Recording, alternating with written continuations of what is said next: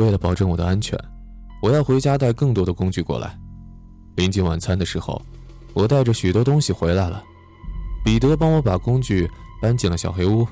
我当然没有告诉他我所有的计划，不然他一定会劝阻我。我跟他说不打算吃晚饭了，他一定以为我要早点休息。我拿着照相机和闪光灯，偷偷地溜到黑屋里，开始装备我的工具。我扯掉了地板上的封条，把一只放着猫的篮子放到墙边，然后在屋子中间画了一个直径约五厘米的圆圈。我在里面铺上了海索草，又在圆圈周围放了一串大蒜。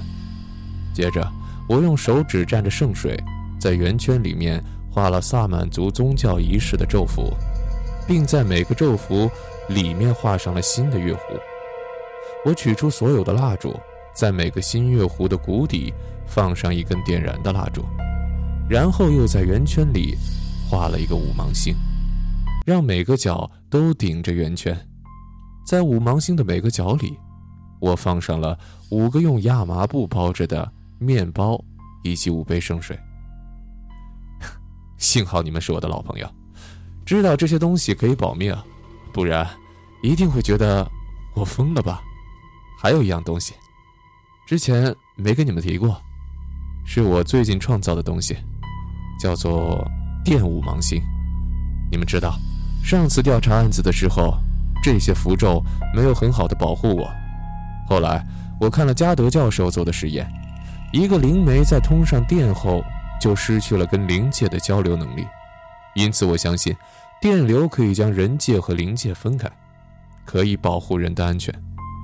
我这次对付的可是凶恶的阴灵，绝对不能拿生命开玩笑。我用真空管做了一个跟地上五芒星一样大小的五芒星，然后安置在地上画的五芒星上，通上电，电五芒星就亮了。一切准备好后，我把能用的护身咒符都用上了。夜渐渐深了。烛火摇曳着，透露出诡异的气氛。我突然感觉到，感觉到一种阴气，而且越来越强。我最后检查了一下照相机和闪光灯，还有手枪。我知道手枪在对付这些东西上没有太大的用处，可万一，可万一那东西附在肉身上呢？枪还是管点用的。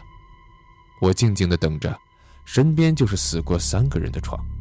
这种感觉，你们懂吗？真是生不如死。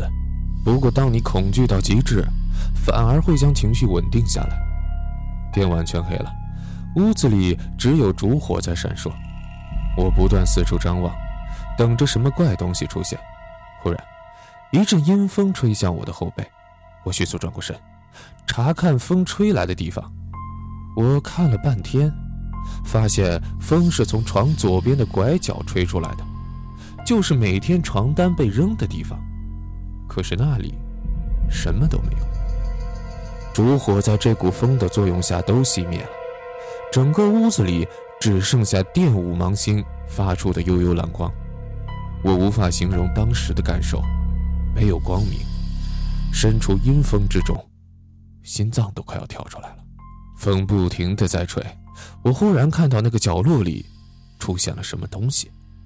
我睁大眼睛，盯着那个东西。这一次，我看到了，那东西是一团黑影，只可惜一闪而过。就在这个时候，床上的床单动了起来，好像被人一点点卷起来。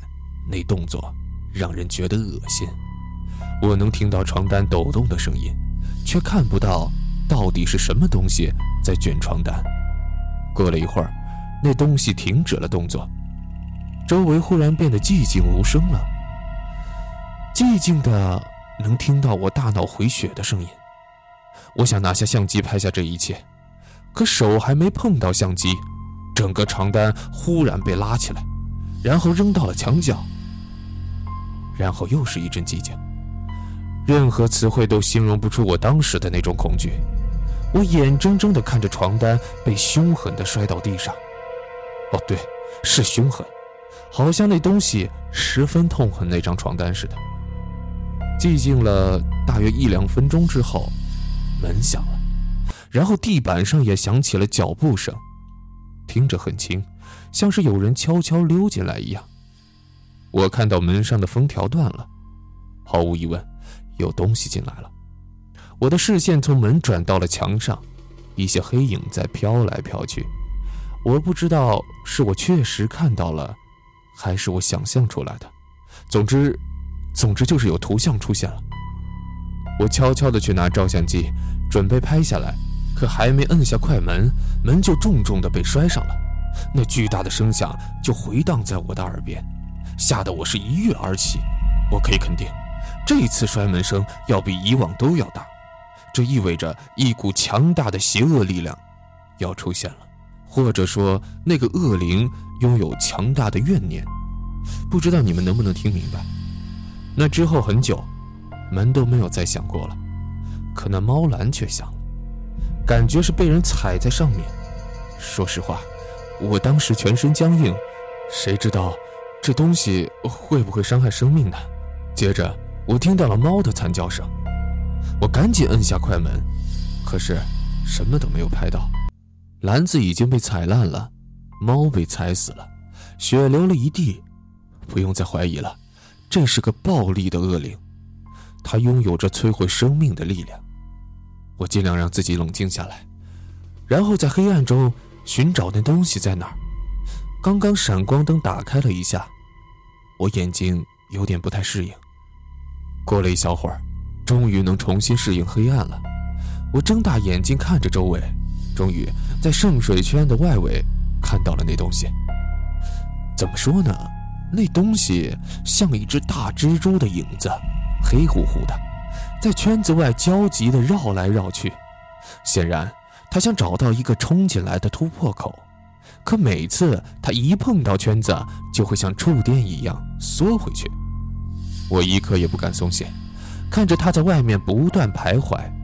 忽然间，他在一个电五芒星的一角停住了，好像在计划一次大型的进攻似的。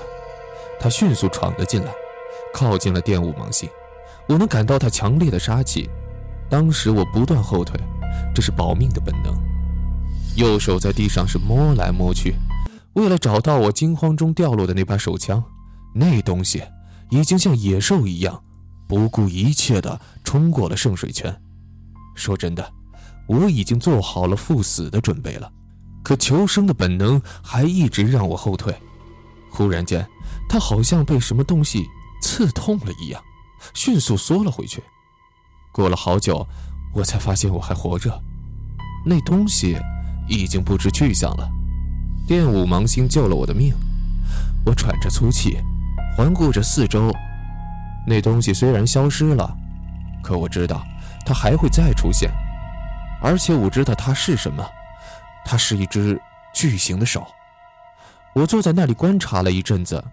才发现，原来五芒星符咒的一角上破了个口，大概是我刚才不小心弄倒了那个角的圣水杯吧。那恶灵就是从那里冲进来的，幸好我坐在电五芒星的中间，这才毫发无损。我赶紧放好圣水杯，复原符咒，至少我知道这个符咒是安全的，并且有效的。现在我只希望明天能赶紧到来。谁能保证这符咒的能量可以持续一夜呢？巨型的大手有一阵子没有出来了，但门边还是可以看到壮壮鬼影。鬼影扑向那只死猫，泄愤般的拖起猫的尸体，然后恶狠狠地摔在地上。他不断重复着这个动作，屋里就不断响起死猫落地的撞击声。这声音每响一次，我的心就揪一次。大概一分钟以后，那东西又摔了一次门，然后他又迅猛地朝我扑了过来。我下意识地向一边躲闪着，谁知道碰到了电舞芒星的电子管。我真是糊涂，坐在电子管旁边都没有察觉。这个粗心造成的意外，差点要了我的命。那恶灵又一次冲破了符圈，我慌忙将电子管摆好。他刚要靠近，就又被电子管的电流击中了。我又往中央挪了挪，将身子蜷缩起来。这时，我忽然想到，我为什么会如此的粗心大意呢？两次把符咒弄出了缺口。要知道，在以往的案子里，我可不会出现如此毛躁的情况。情况再危险，也不会将自己保命的圈子给弄砸了。会不会是我受了那恶灵的控制，不知不觉间造出了一些缺口呢？这个念头一直盘横在我的脑子里，让我接下来的每个动作都认真仔细且高度集中注意力。突然，我的一条腿伸了出来。踢倒了旁边一个水杯，幸好我已经有了防备，迅速将水杯复原。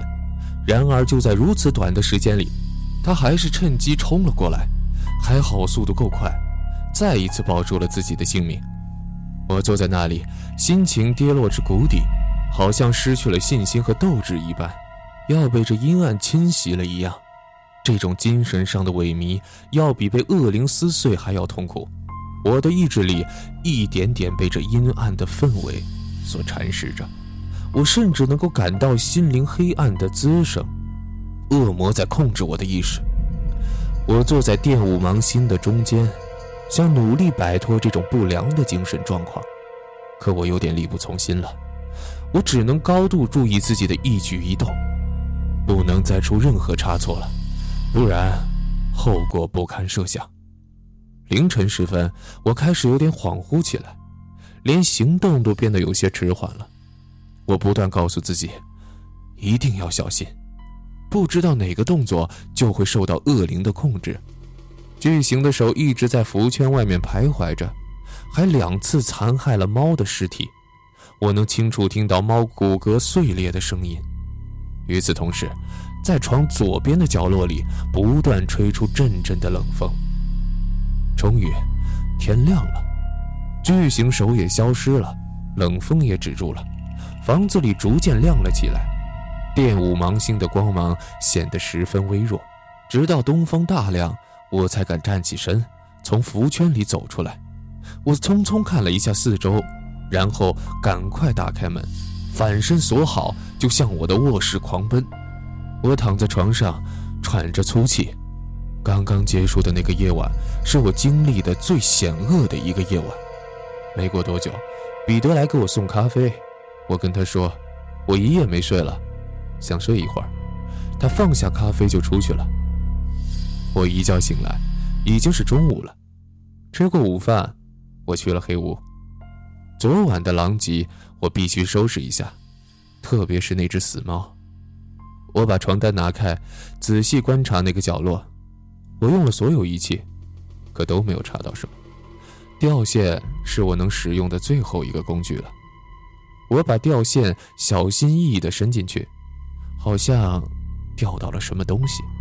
我赶紧收线，能听到金属碰撞墙壁的声音。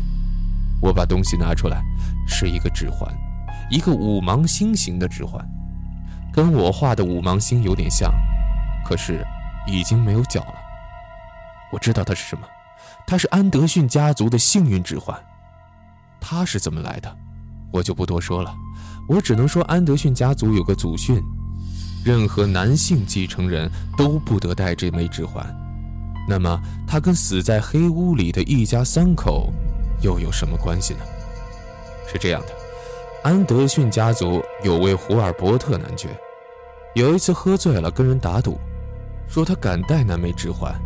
就在当晚，他戴上了指环，然后他的妻子和孩子就在床上死了，就是黑屋里的那张床。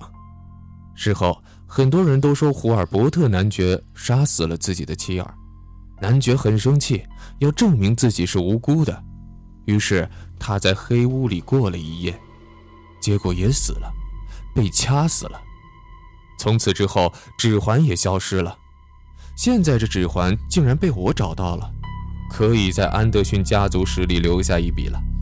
我摩挲着指环，突然蹦出一个念头：这个指环会不会就是恶灵的入口呢？你们想一想，那阵风是从角落里吹过来的，而角落里放着这枚指环。这枚指环是没有角的五芒星形状，古老的驱魔仪式中曾提到过。五芒星的五个角是隔绝恶灵的安全之门，如果没有五个角，那就代表邪灵入侵，恶魔丛生。我得验证一下我的想法。我擦掉了地上的五芒星。这个符圈得围着需要者重新画才有效，还有圣水和海索草，都得重新准备了。我出去锁上门，准备当晚要用的东西。我忙活了一下午，总算在天黑前赶了回来。彼得还是帮我把东西搬进了黑屋里，然后被我赶了出去。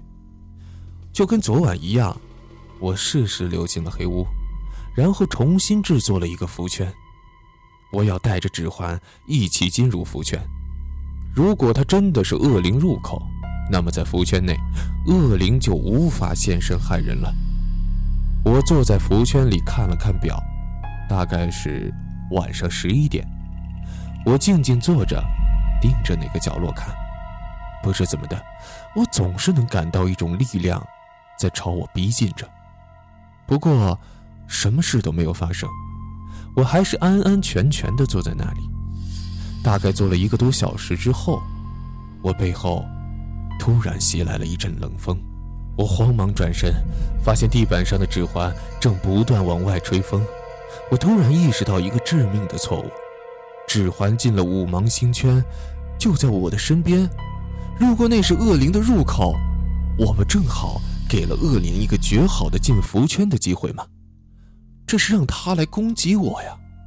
想到这点，我急忙伸手去拿那指环，准备将它扔出去。可是太晚了，恶灵已经从指环里慢慢飘了出来，巨型的大手的轮廓越来越清晰了。我不能放弃，为了保住性命，也要拼死把指环扔出去。哦，天哪！我竟然跟恶灵如此近距离抢夺指环，我根本抓不到指环。这玩意儿就像被恶灵控制了一样，它一直在躲闪。我用尽全力，最后一扑，终于抓到了指环。巨型手猛地向我扑了过来，我扔掉指环，跑出了符圈，朝门口跑去。因为太紧张了，手一直在哆嗦，连门都打不开。我不断地向后看，看巨型的大手是否追了过来。很奇怪，他一直无法跨越符圈。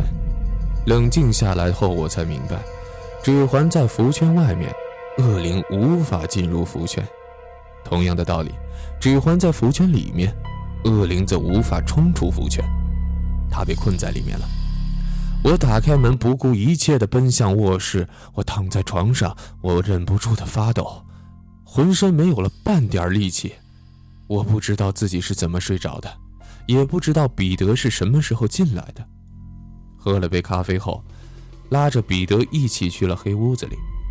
符圈周围的蜡烛还是没有燃尽，电五芒星发出幽幽的蓝光，指环就在五芒星的中央，看上去跟普通指环没有任何区别。床单没有被扔到角落里，我确信那东西被困在了五芒星里出不来了。我可以放心的睡一觉了。睡了几个小时后，我去外面买了一个喷火器和两桶汽油。我把东西搬到黑屋里，在指环上浇了汽油，然后点了火。几分钟后，那指环被烧成了灰。我迫不及待地问：“哎，是不是以后就再也没有闹过鬼？”卡拉奇点了点头说：“ 是的，我后来在黑屋里连续睡了三个晚上，都十分安静。”后来，我把这些事情都告诉了彼得，他吓得差点昏了过去。不过好在我还平安，屋子也都正常了。但我看得出，老彼得对我所说的，并没有全信。